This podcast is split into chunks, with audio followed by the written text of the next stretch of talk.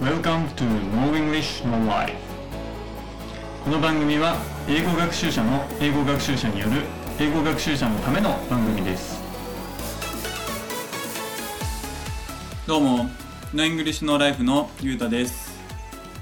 最近ですねちょっと転職を考えておりましてある英会話教室さんから声をお声をかけていただいてるんですけれども、まあ、ちょっと家庭とかもあるのでどうしようかなっていう感じでやりたい気持ちはすごいあるんですけどお給料の面とかいろいろあるのでそういうの話し合っていってもしかしたら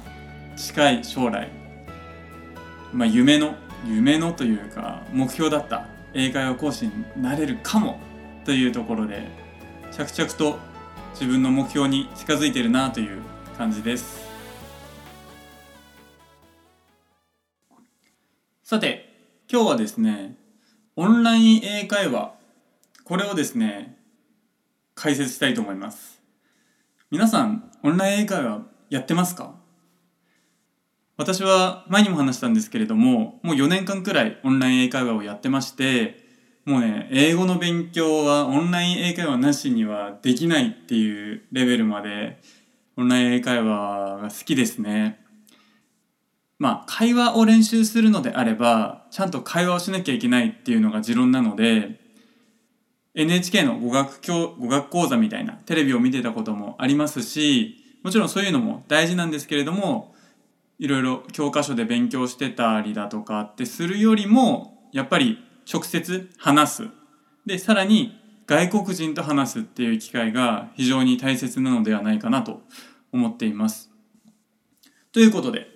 今日はオンライン英会話とはっていう話をさせていただくのと初心者こそオンライン英会話は必須っていう話。そしてオンライン英会話を楽しむにはどうすればいいのか。この3本立てでお話しさせていただきたいと思います。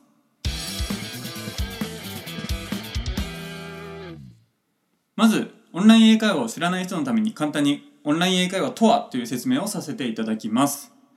基本的に昔は英会話教室に行くのが当たり前だったじゃないですか英語を勉強するってなったら駅前留学ノバ行こうとか ECC ジュニア子供通わせようとかそういうのが主流だったと思うんですけれどもそういったところって、まあ、今のこのコロナの状況っていうのはもちろんあるんですけれどもだんだんだんだんうん人気がなくなってきたって言ったらあれですけどもそうですね人気がなくなってきたんですよね。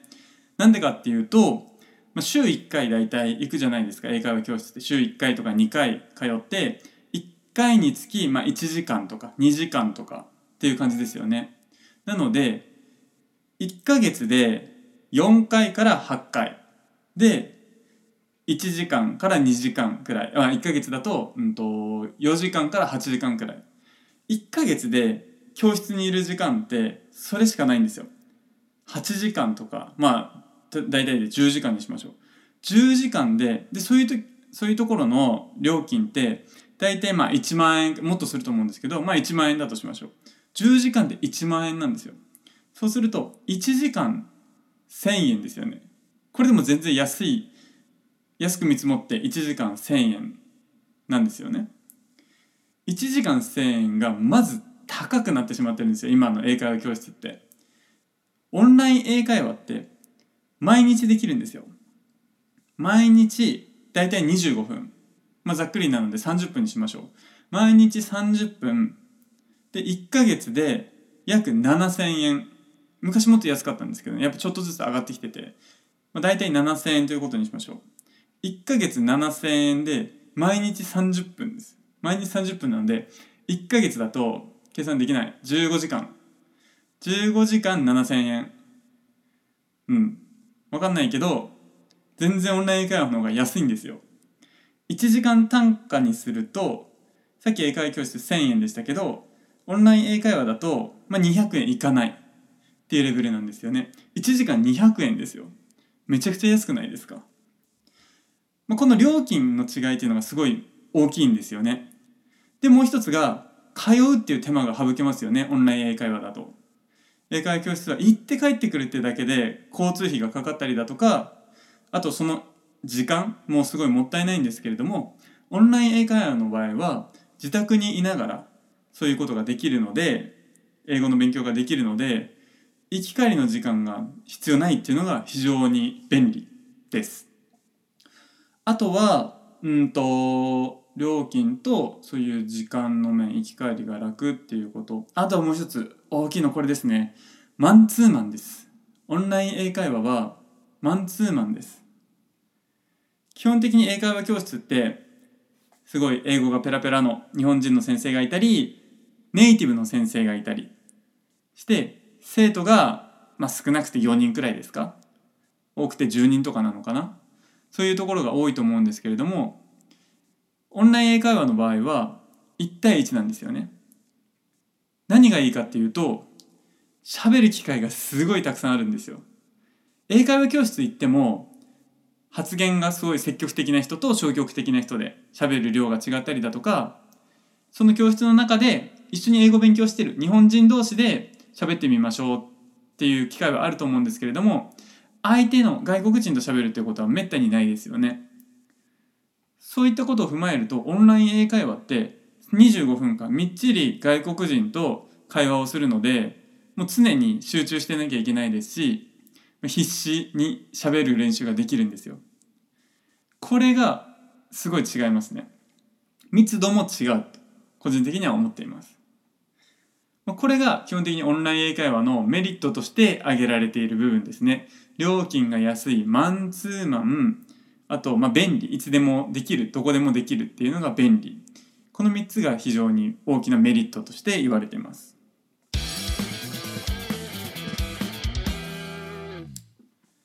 では次に初心者こそオンライン英会話をやるべきっていう話をさせていただきます。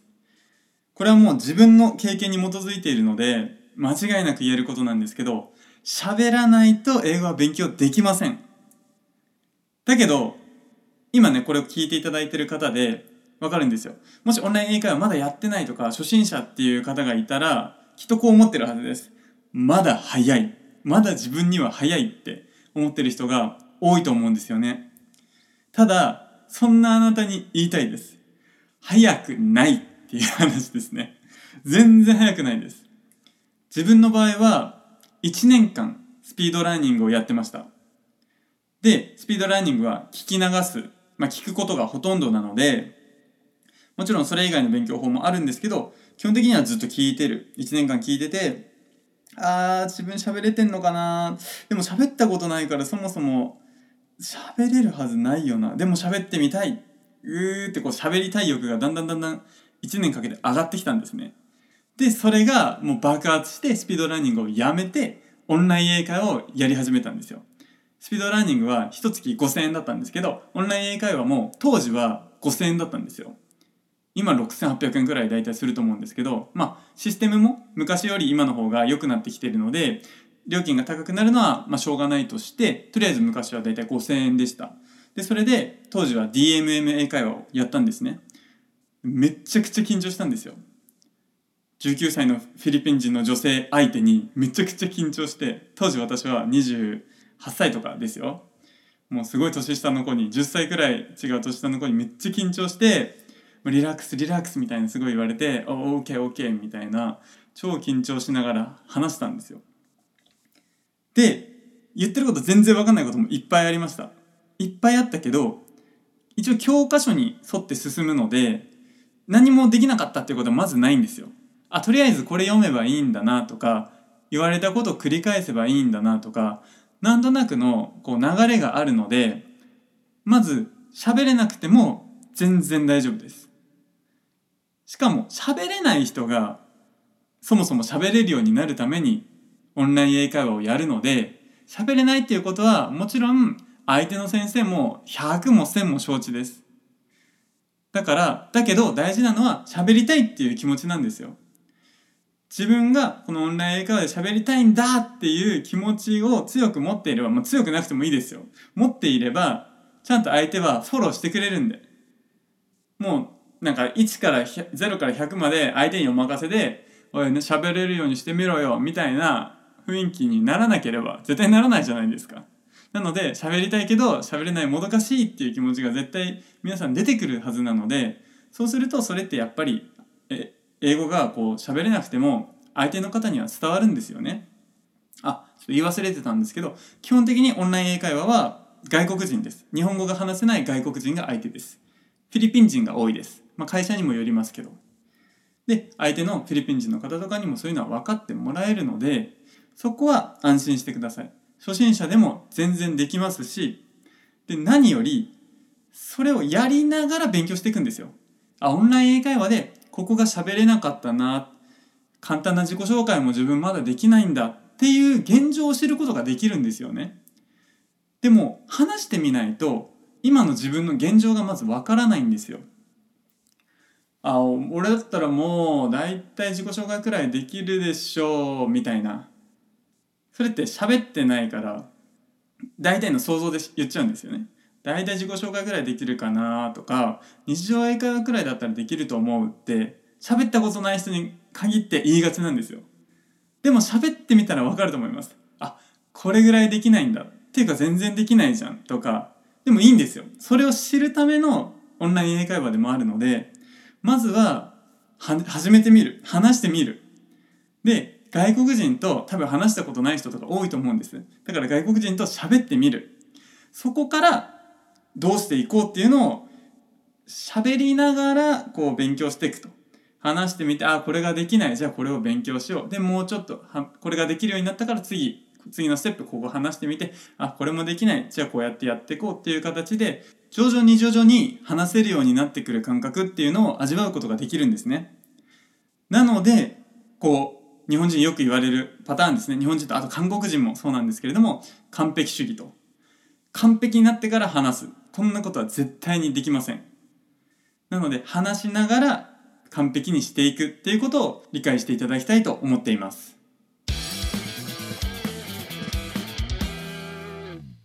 ではオンライン英会話がどういうものか分かっていただきました。まだ始めていない初心者の方はやるべきっていうことも分かっていただけたと思いました。勝手にお勧めしてるだけなんですけどね。じゃあどうやって楽しむのかっていう話をさせていただきたいと思います。オンライン英会話やってて英語学習全般に言えることなんですけど飽きるっていう結構あるんですよ。マンネリ化しちゃうっていうことが。こう何て言うんですかね。毎日やってるとだんだんだんだんこう刺激がなくなってくるんですね。最初は外国人と話すことがこうなんて緊張したりだとかドキドキしてこうテンション上がったりだとかってするんですけどもう当たり前になってくると。いいことでもあるんですけどでもやっぱりそうすると続かなくなってきちゃうっていうことがあるんですよね。なのでこのオンライン英会話学習においてマンネリ化を防ぐっていうことは非常に大事なことなのかなと思っています。私の場合はほぼデイリーニュースばっかりやってました。デイリーニュースっていうのは毎日のニュースをオンライン英会話用にまあ裏方の方 裏方の方というか会社のオンライン英会話会社の方が記事を書いていただいて、まあ、春分とかにあるのをね元に記事を分かりやすく初心者用の記事とか中級者用の記事とかレベルごとにあることもあるんですけれどもそういう形でデイリーニュースっていう記事があってそれを読んで外国人の先生と一緒に読んで知らない単語を教えてもらったりだとかこのニュースについての自分の意見を話してみたりだとかこのニュースの理解度チェックのために先生からこうどういう意味ですかとかその何て言うんですか問題が簡単な問題が出されたりだとかっていうデイリーニュースっていうのを自分はよくやってました。これ面白いのは同じ教材、まあ、デイリーニュースっていう教材ですけど毎日新しい情報が入ってくるので日本語でもニュースって見る人は毎日見るじゃないですかそれを英語で世界のニュースを知ることができるのであんまり飽きないですねデイリーニュース自体は、まあ、これをすると世界中のニュースを知ることができるし読む能力身につきますよね。え、オンライン英会話って喋るにフォーカスを当てることが多いんですけれども、デイリーニュースの場合はしっかりと文字を読むので、英文を読む能力っていうのも身につくと思っています。それと、さっき言ったように、ディスカッション、こう自分の意見を言うっていうパートがあるので、自分の意見を言う練習にもなると。ただ、毎回この同じ流れなので、飽きちゃうっていう方もいると思うんですよね。なので、そういった方々にぜひやってほしいのが、先にニュース記事を日本語で検索して読むっていうのもちょっとやってみてほしいんですよね。でどういうことかというと何て言うんですかね英語のそのニュース記事ってさらっとしてるんですよ。さらっとしてるんですよね。うんまあ、分かりやすくこう英語勉強してる人でも理解できるような記事にしなきゃいけないのであんまり深いところまでは触れていない。だからその英語のニュースを見てディスカッションするにしてもそれも表面上のところしか話せなかったりするんですよ。例えばえっ、とですね結構前なんですけど新しいバス旅ニューデリーからロンドンまで70日間でっていう記事があったんですよね。でその記事の中ではどれぐらいのニューデリーってインドですよ。インドのニューデリーからロンドンまでバスでこう行くサービスが始まりましたっていう記事だったんですけどどれぐらいの距離があるのかとか定員とかどんなサービスなのかっていうのがその英語の、うん、とデイリーニュースの中で書いてあるんですよね。ただこれだけ本当にそのサービスの表面しかわからないんですよ。そこで自分で Google で調べてみるんですよね。ニューデリーロンドンバスってこう調べてみると創業者の思いだとか素晴らしい旅なんだけれどもこの運転はしたくないっていう声も多いっていうところとかそういう声があるとか裏の情報裏じゃないね。もっと深い情報を知ることができますよね。日本語だと簡単じゃないですか理解するのって。なので事前に日本語でニュース記事を読んでから英語のそのデイリーニュースに挑んでみると理解に深みが増すので結構ディスカッションも盛り上がった経験があるのでもしオンライン英会話これからやるもしくはやってる人でデイリーニュースデイリーニュースは DMM 英会話とかネイティブキャンプとかレアジョブとか大体有名どころでは大体やってるのでそういうところのデイリーニュースをやるときには事前に日本語でちょっとニュースを調べてみるっていうのもやってみるといいと思います。次のおすすめオンライン英会話楽しみ方方法ちょっと日本語謎ですけどは教材を定期的に変えるっていうことです。おすすめとしては1週間おきくらいに変えるといいんじゃないかなと思います。オンライン英会話ってすごいたくさん教材あるんですよ。まあ、会社にもよりますけど基本的には多いんですよね。こう会話のための教材とか文法を学ぶための教材とか写真を見て説明する写真描写の教材とかさっき言ったデイリーニュースとかスピーキングのための練習とかいろいろあるんですけどやっぱり同じ教科書ばっかりやってると慣れて飽きてしまうんですよね。そこで1週間おきくらいに教材を変えるっていうのは非常にいい方法だと思います。もちろん飽きないですしその教材があんまり乗り気にならなくても1週間くらいだったらこなせると思うんですよね。で1週間経ったら意外と楽しいって思えることもあると思いますしやっぱりつまんないなって思ったらまた1週間後変えればいいだけですから。で教材を変えると。あとその楽しいと思った教材を何個かルーティンで回せれば飽きずに永遠に回せますよね。なので例えばお気に入り教材を4つ作ってみると。そうすると1ヶ月でその1週間ずつ4つの教材回すことができるのでなかなか飽きない。これがすごくいい、うん、マンネリ化を防ぐ方法なんじゃないかな。楽しむ方法なんじゃないかなと思います。次。いろんな国の先生とフリートークをしてみる。これはですねレアジョブだったら確かフィリピン人だけだったと思うんですけど DMM とネイティブキャンプ。ごめんなさい。あんまりいろんなオンライン英会話知らないんですけどこの3つでは DMM とネイティブキャンプは多国籍の先生がいるんですよ。講師の中で。なのでフリートークをいろんな国の人とするとめっちゃ楽しいです。フリートークちょっとあの敷居が高いって思う人もいるかもしれないんですけどもしやったことない人がいたらちょっとやってみてください。意外とできると思います、まあ、相手の先生にもよるんですけれども話しやすい先生とかこっちにこう話しやすく話題を振ってくれる先生とかもいるので講師との相性が良ければ結構長々と楽しく話すことできると思います。ちなみに DMM 英会話だと131カ国から集まった6500人の先生がいます。よく考えるとオンライン英会話をするだけで131カ国の人と話せるってすごくないですか？普通に生活してたらまあ自分は札幌住んでるんですけどそんなにいろんな国の人いないので周りに。やっぱりオンライン英会話ってすげえなってちょっと思いますね。なのでフィリピン人とかセルビア人とか結構多いんですけどそういう国の人だけと話してるのはちょっともったいないなって思います。なのでいろんな国の人と話してみる。結構そうですね。アフリカの先生とかも最近だと増えてきてるのでうん。アフリカの話とか聞くと面白いですよ。昔話したアフリカの方で部族の話をしていてその部族ごとに言語があるって教えてもらったんですよね。少数民族みたいなのが周りにいっぱいいて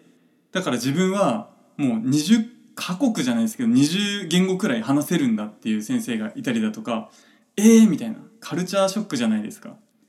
そういう外国の文化を知ることができるっていうのもなかなか面白いことなのでそういうなんか楽しみ英語を勉強するだけじゃなくて英語を使って新しい情報をキャッチするっていう楽しみだとかもこのいろんな国の先生と話をするっていうことで身につけることができるんじゃないかなと思っています。